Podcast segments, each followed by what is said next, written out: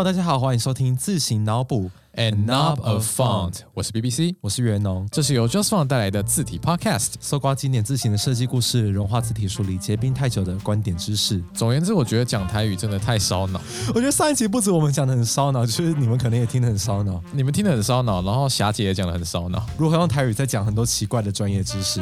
好啦，其实我觉得讲台语是这样子，就是它刚好呼应金轩这个题目。但是其实台湾不只有台语啦，就是还有客家话。可是如果我们两个要下一集的客家话的话，我们可能要先回去上一年的客家话课。我们身为就是两个扶老客，对，好，OK。那上一集我们讲完台语了，这集我们要讲什么？我们要讲英文。We we're not going to use English for for this episode. We're we're still using Mandarin, but 对，就，但是我们还是够了，够了。好。我们今天要讲一个纪录片，什么样的纪录片呢？它是一个。在 Netflix 上的纪录片，应该很多人都 Netflix 吧？就是除了可以看一些最近比较红的之外，其实因为我自己还蛮喜欢看上面的纪录片的。对，我觉得 Netflix 它有一个其中一个很大的收入来源，我觉得它的纪录片比它的本片还要好看很多，因为它的本片太多参差不齐的东西，因为它很多是收购的，是吧？纪录片很多是自己制播的。对对对，就是很有独立精神。尤其呢，我们今天在讲的这部片，它就是 abstract，这个叫做抽象嘛，抽象，中文是抽象，副标是设计的艺术。可是我其实可以体会，就是台湾人对于艺术跟设计混为一谈的这件事情，体现在 Netflix 的翻译上，就很像说插画家跟画家永远分不清楚。你要理解说是这些设计师他所后来所创造出来接近艺术的东西也可以。今天的这一位呢，他是一个我觉得在我们字体圈啊，全球字体圈都算是很有名的一个人，他叫做 Hoffler。你要想你自己是纽约，就是某种在星巴克里面。走路的白人，这听起来超级不对的。I use Hoffler fonts。好啊，对他自己的口音就是这样子啊。我 说纽约腔。When we use fonts，对对对。那如果是纽约腔，那应该是 Hoffler，他们会那个 R 腔 Hoffler，然后或者是 drink coffee 之类的。对，OK。所以说在介绍 Hoffler 之前呢，我们应该要先介绍一下，说到底这部片是什么样的东西哦。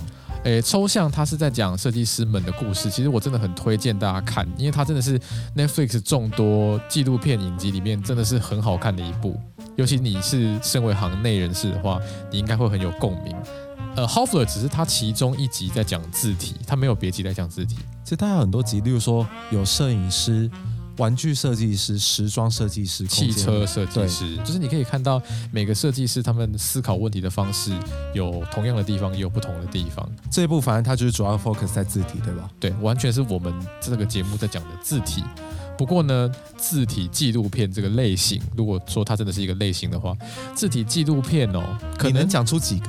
呀，我我就算是我，我也只能讲出好 Helvetica 嘛，对，大家都知道，对，然后再来是呃 Frutiger，对，第一第一季第十一集的那位 Frutiger，传说会看到睡着的 Frutiger，他真的会看到睡着，就是大家其实可以不用，大家真的要找来看吗？就是那一集就是 Frutiger 一直在讲一些自己的哲学观，然后就是在剪纸，然后会有一些云漂流的画面，还有水流动的画面，原来是字体界的胖丁，对对对，就是一些很哲学的一种视觉的意象。那我记得。继 Helvetica 之后，也有人把 Times New Roman 拍成纪录片。有人用群众募资的方式来，就是募集的这个影片啊，还有我们之前在 Gill Sense 那一集，Eric Gill 的老师就是 Johnston 的那个 Johnston 字体，伦敦地下铁的字体，他有一部小纪录片。但是呢，他们这些纪录片通常是比较 focus 在很多设计师对这个字体的看法，因为太经典，比如说 Helvetica 太经典了，所以大家都对它还有很多的正反面的意见都有。要不然就是像 Frutiger 这种只有非常非常懂的人，可能才会比较 enjoy 的。片，但今天这集我觉得它比较像科普性质，我觉得是很难得，而且我觉得是好看诶，这就是好看吗？我真的是有点羞耻，我看了四次诶，其中有两次是我在比如说什么踏步机上面或跑步机上面，就是我明明就看过了，可是我那时候就觉得没节目可以看。天哪，这到底是什么字体宅等级的？这真的是字体宅的。A V，我我应该继续待在这边吗？还好，其实大家好反，没关系，反正大家的反应都不一样。如果你怕被雷的话呢，建议你先不要听这集。那如果你有看过。然后，或者是不怕暴雷的话，就是请你继续听下去这样子。我们就直接介绍说，这部片的主角 Hoffler 应该说是人，and 他的公司这样子。对他叫做 Jonathan Hoffler。Jonathan Hoffler 他的公司就叫做 Hoffler。好，谢谢。就是他有他开了一个跟他自己名字一样的公司，这一点新意都没有呢。对，但是他们公司是一间我觉得在设计跟行销上同等努力的自行公司。其实世界上这样的自行公司还蛮少。怎么说？比如说像是这部 Netflix 的片，我觉得啦。他这样的计划真的是太过于计划通了呢。因为什么什么计划？就是这部片大概我记得是今年吗？还是去年？初应该是去年哦。对，台湾他上档的时候呢，基本上是跟他们公司的某一个自行的行销档期搭在一起。我 等一下，这部片它的主角就是他们正在做的那个字型嘛，Decimal。那他们在这部片 release 的当场就把 Decimal 推上去开始特价。哎，这是无价购物的爱！不是啊，太会行销了吧？这个局他们到底铺了几年之前？哇！我如果就是有 Netflix 帮我拍一部片，然后就是那个字刚好上，然后特价或募资，那我真的是爽爆嘞、你等于是就是躺着多了一个形象，我躺。着多流量哎、真的。但其实比起策略之外，这间公司本身的不管是作品，或者说他们本身的团队，其实都是还蛮精兵，而且很厉害的。小而美啦，我看完之后跑去他们网站上看，他们员工有十六人，大家可能没什么印象，但其实你知道很多老牌的自行公司都是动辄上百人，甚至上千人都有的。因为 Hoffler 其实是一个算是非常著名的公司，它很多作品都被很多人去使用啊，或者甚至去纳入在某些作业系统里面，所以没办法想到说一个十几人的公司能达成这样子的成就。我觉得好像在讲我们公司啦。我希望我们能跟他们起名单，就就是我们公司也是十三个人，就是其实像他们这种，其实也没有到多小，但是就算是小规模的自行公司的这种运作状况，其实看起来就是还蛮亲切的。所以我觉得大家来再多了解一下 Hoffler 这间公司好了。其实他们有蛮多丰功伟业的，包含最近还有一件新的丰功伟业，最近讲到最近就想到嘛，那个大选就最近就是有人落选了，有人变成总统了，对不对？好像没有哎、我们现在录的时候还不确定啊，好像没有人落选，也没有但好像每一家媒体都说某个人是 president elect，对，所以就是好，现在至少就是这样子。然后这个 president elect 跟我们现在讲的这个 Hoffler 有一点关系，还蛮大的关系的，还蛮大的关系这。等一下讲哈。这等一下会讲到。嗯反正呢，他的一个很有名的客户就是除了我们讲到的现在的 president elect Joe Biden，也还有以前的 Barack Obama，呀啊，还有你的时尚名牌 Tiffany，Tiffany 也曾经请他们定制过字体，还有你手边的 MacBook，你很难想象吧？MacBook 里面其实就我们今天讲的这个公司的作品哦。他们在你的 Mac 里面有的一套字型呢，叫做 Hoffler Text。Hoffler 创造的同名的公司创造的同名的字型，很无聊的一个命名自肥观念，对，自肥。这套字体其实从贾伯斯时代，所以你们都知道嘛，贾伯斯他曾经上过字体课，不是我们的字体课，当然不是啊，是 他们大学的字体课，嗯然后就从此知道说这个东西的价值在哪。所以其实，在非常早期的 Mac 里面，它就有内建的各种字体，那 Hoffler 就是其中一套。好啦，就是如果说，比如说你是大学生，然后你不想用 Times New Roman 的话，而且你刚好这么幸运，就是你用 Mac，所以你可以改用 Hoffler Text，就是你的英文作业报告会看起来从此以后不一样。请想象那个小熊维尼梗图，对，就是你你用了 Hoffler，你就是穿燕尾服的小熊维尼。对，那其实不只是他做的字很有特色，我听说他个人有一个很奇怪的特色。但其实这一点讲出来，就是也是蛮好笑，就他的门也很开。哎，这我真的不会注意，你到底是看了几次才注意的？我第一次看到就说，哇，原来他门牙这么开哦，好有特色的一个，而且这不是只有我讲，仙女也这样讲，我们同事仙女。到底谁注意这个东西？他们一看就说：“哦天哪，这个人牙齿好开哦！”对我想说：“哈，也太注意人家特征了吧？但是不是你被放上纪录片都会被这样注意到？就是放纪录片之前，就是可能要整牙或是减肥之类的。没那么可是夸张。我觉得他们公司最自肥的一点，不是把自己的名字取跟公司同名，是把自己的公司取跟这个行业同名。对他们的公司的网址就是那个 domain 叫做 typography.com。请问 Hello，全世界是没有其他的 typography 公司了。对啊，我们也是。为什么我们不可以是 typography.com 呢？我们可以叫做 ztshaggy.com 吗？对啊，哎，不要不行，对那个他们公司就叫 typography.com，然后在纪录片里面，你也可以看到纽约公共剧院的那个设计师，他其实也是第一季有出现他的访谈，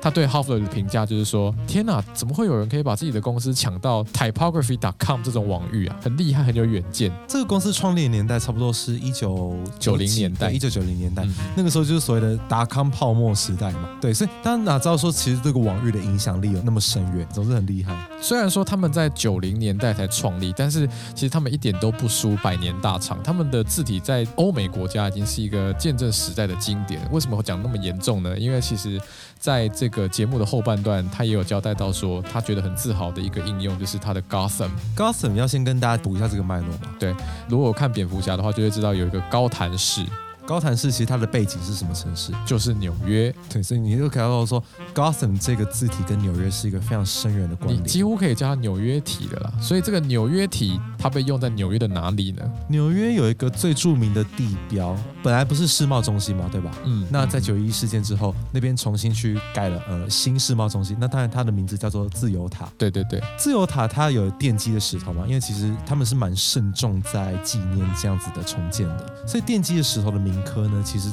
就是用这一套非常具有代表性、非常具有城市精神的字体。所以说其实说这个人他做的字体是非常的 iconic，其实是一点都不为过。所以我觉得 Netflix 就是看上他在这个领域真的有一定的代表性了。好，所以说我们大概介绍了说 Hoffler 这个团队以及 Hoffler 本人的故事了。那我们就要回到说，到底这个影片能带给你什么样的知识呢？或应该我可以这么讲啊，为什么我想要推荐你看它啦？因为其实这个系列啊，它都在介绍他们设计师的故事。但是 Hoffler 他还蛮坚持，因为我后来有去看他的幕后花絮的访谈，因为其实 Netflix 有要求他说可不可以提供他高中时候的照片，就是什么从他小时候长到大嘛。Hoffler 就回说，我不觉得我介绍我高中时候的照片会对于字体排印这个领域有什么帮忙。我希望能让大家更认识 typography。说不定只是因为他那时候门牙更开。对，就是可能是他真的有大龅牙之类的。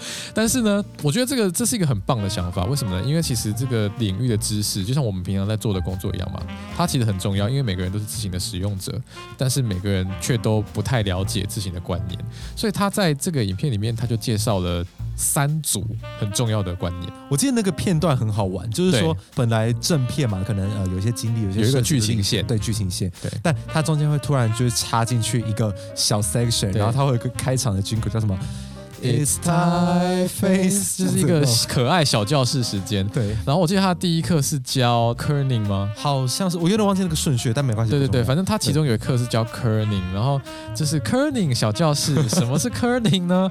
然后他就开始就很很可爱，我觉得真的是 Netflix 出手就是不一样。对他们写本能力很强，对，他有一个很可爱的 setting，就是他有一块展示用的木板，然后上面有很多的小木块，然后木块上面是英文的字母嘛，比如说 V 啊、A 啊、S 啊对，它就是用这个字母的这个移动来告诉你说，他们中间可能会有一些尴尬的空间，那你要去避免这个尴尬的空间的这个技巧叫做 kerning 啊。我记得是第二个，第一个其实是那个叫什么，跟我们介绍每个字母重点在哪里。呃，字母形状很多变，嗯有像是 A 那样三角形，有像 S 这种蛇形，我不知道。例如说，我很印象很深刻，就是 S 是一个蛇形嘛，可是你如果把它上下颠倒过来，你会发现它的重心根本就不一样。所以就它就表明说，其实所谓的设计过的东西，反而就是要让你不觉得它有设计过。呃，其实它后来也有出一个让大家自由下载的 PDF，就是它影片里面用到的道具，它把它做成 PDF 让大家下载。这个可以，大家可以去 Show Notes 里面看这个连接。哦，很佛哎、对 f o 很 r f l o 然后我觉得其中最厉害的展示是展示什么叫做 optical size。哦，我们要先解释一下这个专有名词，你先听我们解释，到你再自己去看啊。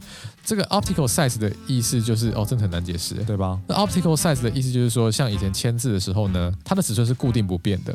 所以说，其实我在很小的，比如说只有零点五乘以零点五公分的表面上刻的字，它一定是很小的嘛。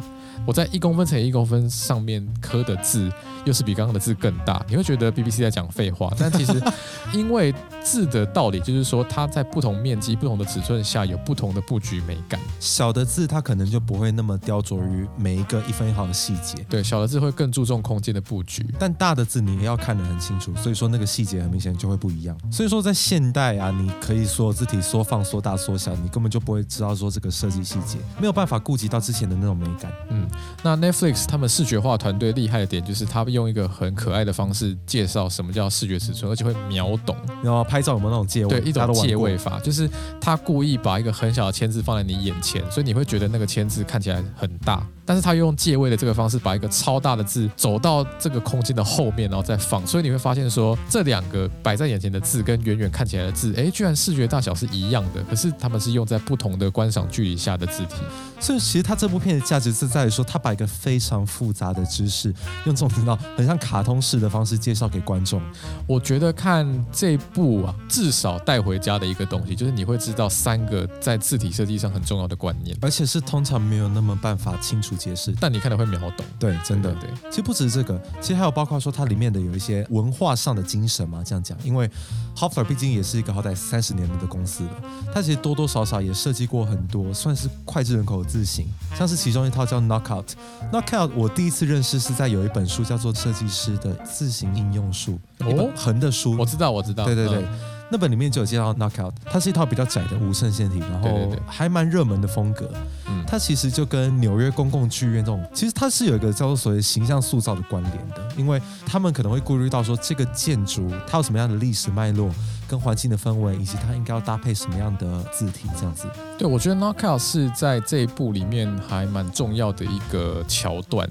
呃，我为什么会特别选出来，就是因为说刚刚讲到的这种文化地标、平面设计师跟字体设计师之间的合作，就是大家想到纽约公共剧院就会想到 Knockout，但是在台湾我可能哼，找不太到类似的例子。如果你想到国家戏剧院，你会想到嗯，不知道，我真的没印象哎，就是在台湾没有办法找到字体设计师、平面设计师跟地标这种三方连接的这种案例。好了，我们希望有朝一日可以这样子，好不好？两种设计师可以混成一气。他要能达到这个的话，其实我觉得这个根基是一个对环境的观察，这个需要一个 一个我们自己其实也一直在提倡的东西。整个纽约在做字的应该不止 Hoffler，但是大家一想到纽约，甚至是一想到美国，可能会直接想到 Hoffler。为什么会是这样子呢？我觉得跟他一直在提倡的一种创作手法有关系。我觉得他有点像字体界的深山大道。深山大道是森山大道就是一位非常有名的日本摄影师，他以他就是在街头摄影发迹出名的。所以我觉得 Hoffler 其实他也知道说，怎么样从日常生活中，或者说从街道、从环境去找创作的灵感。你看，像这一部片啊，它最主要的情节就是他不是在找手表跟钟表上面的字嘛，他觉得它很特别。这部片其实你会看到很多画面是 Hoffler 他煞有其事的拿电子放大镜来看，相机或什么的，对他就在那边一直就是一直在拍字体。其实我们可以预期说，可能真的有一些情况是这样。虽然我我相当相信，就是 Netflix 在拍的时候一定要瞧一些很好看的镜头。你以为那真的是这样子吗？没有，那个可能是演出来的啦。我觉得他可能原画面没那么好看啦，只是我相信他真的平常在做这些事情，跟我们一样。我觉得我们没有他那么 nerdy 这样。对他真的是 nerd 到一个极致，就是他还用，就是像他里面演的，就是用电子放大镜，或他真的收藏了非常多东西。他这集的主要 plot 是做出一套叫做 decimal 的字型。那这个 decimal 字形其实主要的灵感来源就是旧机械表。呃，如果说大家有带过旧的机械表，会发现有一些特征，就是它虽然大致上的印象看起来好像有很多的曲线啊、圆弧啊，但这些圆弧好像又没有这么的圆，它有一些方方的地方，尤其是一些比如说数字上那个四的造型很特别。呃，我们正常写的四是有点像是一个直角三角形嘛，对，他们的四看起来会有点像是一个斜的梯形。对对对对对，对，很特别。所以说，它其实就是观察了非常很多非常多钟表上面的字，然后来去刻出一套全新的字形叫 decimal。其实整部片看起来很好看的一个点，就是他去找线索，因为类似的字体散落在纽约的各个角落，然后你就会听到，就是它背后有搭配，就是很好听的爵士乐，然后跟纽约的街景这样子。因为今年大家都没有出国嘛，所以其实这是一个蛮不错的一个想象自己在出国的伪出国片。不过我们现在在讲的这个 Decimal 啊，就是目前听说是 President Elect 的 Joe Biden 二零二零年的竞选的官方字型，没错。的，就是 Decimal，而且 Hoffler 这个人，因为我有追踪他 IG，他是、啊他是一个就是相当痛恨 Donald Trump 的人。不是因为纽纽，他住纽约哎，纽约的设计师怎么可能不痛恨 Donald Trump？设计师就算了，而且是纽约的纽约的设计计师，可是从反面看过来，其实 Hoffler 他非常支持民主党，不只是从 Joe Biden 开始，他在二零零八年奥巴马竞选的那个时候就已经很有名的使用了 Gotham。对，奥奥巴马真的是 Gotham 最有名的使用者，我觉得 Gotham 应该是因为奥巴马红的吧？一部分，但其实他本来就有还蛮多支持者。对对，很多支持者，但是我觉得他全球爆红应该是随着奥巴马二零零八年 Change Weekend 那句嘛，对红到全球。不过啊，有一个小小的 failure，很小吗？二零一六年，对，二零一六年发生什么事呢？就是有人没有用，然后然后就变天了，这告诉我们什么呢？字体的诅咒。对，字体诅咒，因为希拉蕊在二零一六年用的是另外一个公司的字型，叫做 Sharp Sense，可是忘记是哪一个公司出的。但是我们这边的重点是 Hoffler，这叫做什么？胡夫勒的诅咒。嗯，听起来很有埃及感。没有，我觉得用台湾的选举术语就是说用 Hoffler 一顶牙的这种感觉。可是我觉得那是因为他自己本身就有很大的影响力，所以那个字体的那个信任感就在。其实说说实在啦，Donald Trump 有一个选举识别也是用 Gotham，所以我终于知道为什么 Donald Trump 二零一六年的时候会赢，因为他用 Gotham，哎，它变成一个选举字体，对，它变成一个美国的选举字体。其实影片里面有讲啊，他有数过，据那个影片的上一次的其中选举，美国有六十几个参众议员竞选广告使用了 Gotham。其实我们可以体会，对不对？我们也会去算有哪一个候选人用了精选。哎，我记得是我们南港的李彦秀哦，大家不要讲出去哦。对，其实很多人不一定要讲他，好不好？落选了，那还好了，他输给了咱们的胖丁。大家，所以大家可以从呃美国政治界最近这些现象来看出，我们今天这位主角他的产品的影响力了。不过我觉得他在设计这个字体的过程，其实怎么讲？我觉得我们看到结果都会觉得光鲜亮丽，都会觉得成果哎本来就应该这么好，对不对？实际上嘞，我觉得在打造任何一个产品的过程中，都不可能这么一帆风顺啦，它会需要经过一些勇者的冒险。哎，例如说去坟墓，坟墓，他真的是一个摩阿波亚嘎奇的设计师，所以他甚至就跑去那个纽约的坟墓，应该是公墓，纽约州立公墓是忘记对，去那边勘察。说他们的字是怎么刻的？因为其实他有另外要去设计一套是有立体效果的字体。我其实，在看完之后，我一直在他们官网找这套字到底什么时候有出来，好像还没，但其实还没有。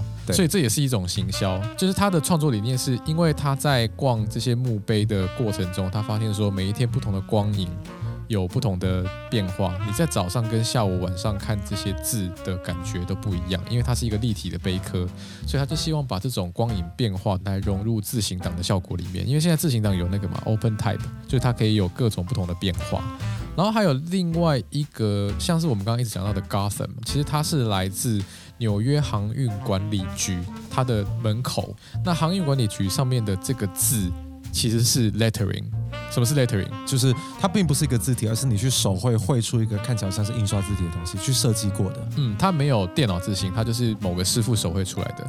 然后 h o f f e r 他在他们市区走了很多遍，拍了很多照，他发现出很多这样的字体。所以他用自己的方式把这些字体归纳出一个特色，结果就后来就变成 Gotham。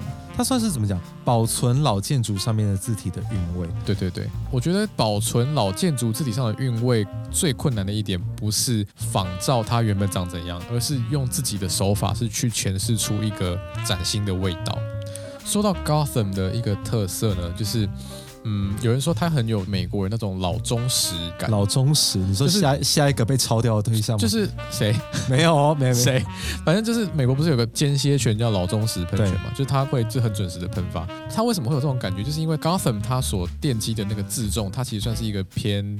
应该算粗体字吧，然后他的腿比较短，你知道 R 不是有两只腿吗？他的腿比较短，所以就有一种稳稳的、胖胖的，然后很有分量的这种感觉。哦，那其实我们刚刚前面一讲到说，这部片最主要就是说他要做一个手表字体嘛。那其实手表取材也有它的难处嘛，其实就跟建筑取材一样。好，就算英文也只有二十六个字母，你也不可能说所有字母都收集到，有些可能比较少出现嘛，例如频率比较少的 X、Q 啊那种。而且如果你今天发掘到一个字体，然后你买到下一只手表。发现说不同的设计嘛，那我到底应该要取舍哪一个呢？这也是我们刚刚讲到的很困难的问题。因为比如说在街上找字啊，应该应该说了一个大城市里面可能会有很多的招牌师傅，这些招牌师傅可能会有一些共同特征，但更多的可能是不同的地方。所以说他有非常多不同的地方要去想说该怎么办。好比说在做 decimal 的这个过程中，其实我们有看到，其实 h o f f 做到一半算是卡关的，他居然跑去纽约市立图书馆翻。老地图，因为地图其实它的写字的脉络跟手表很像，都是非常小的字，呃，清晰度的考量，我觉得是很像的，而且可能时代风格有一点接近，所以说他后来发现 O 这种字母，他觉得怎么拉都不对，要不然就是太圆，要不然就是太硬。那他刚好去图书馆翻老地图的时候，发现他们以前有很多就是里面有 O 的字，它的造型非常的值得参考，所以他就把它。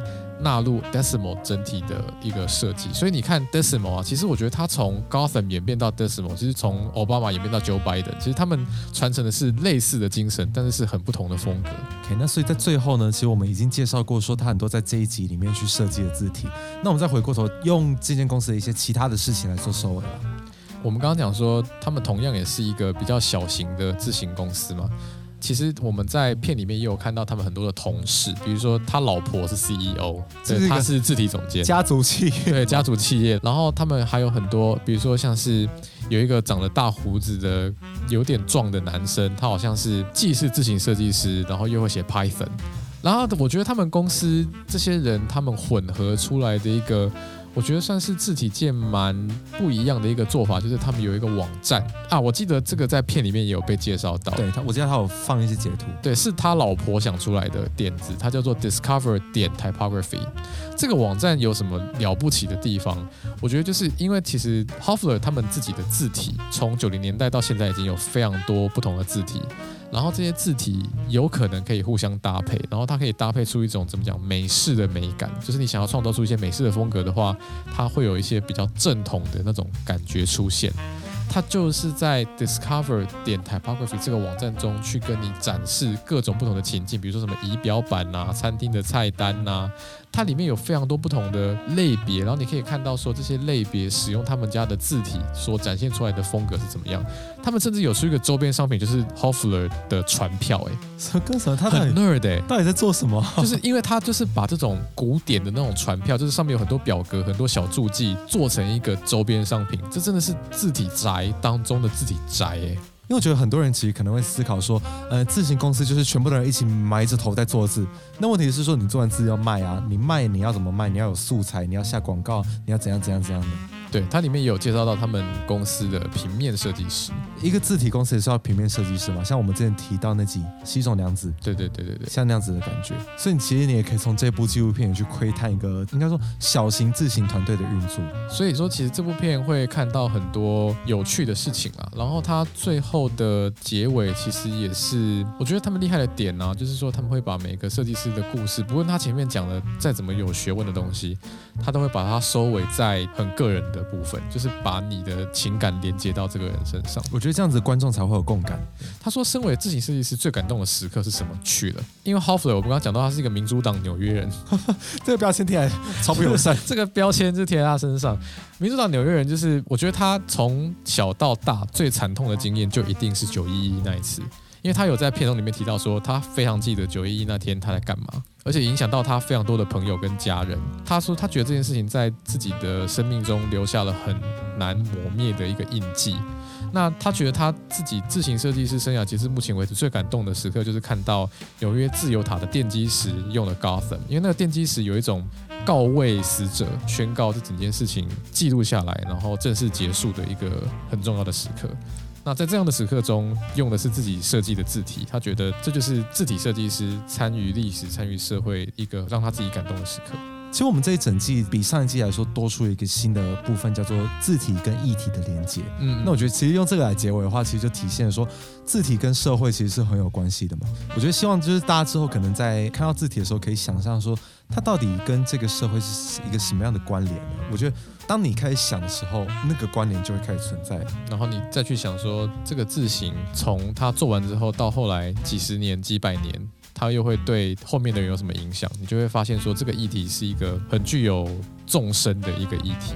OK，那这一集的自行脑部番外篇就到这边了。喜欢的话可以欢迎订阅、按赞、给五星或分享给你喜欢 Netflix 有订阅 Netflix 的朋友。对，就是不管说他是什么领域，其实都可以在这个 Abstract 纪录片里面找到一集他喜欢的。就是最近有空的话可以看。重点是大家要留言一下，好，就是告诉我们你对节目的想法，我们会更知道说要怎么样做更有趣的节目出来。对，因为我们已经要开始往慢慢往第三季，嗯，不知道什么时候会出来。哇哦，二零二一年，尽量了，对，尽量了。那其实我们还有一个特别的 special event 要给大家。对，我们番外篇有两集嘛？对，因为上集也是有两集，这集也有两集。下一集其实是一个非常特别的组合。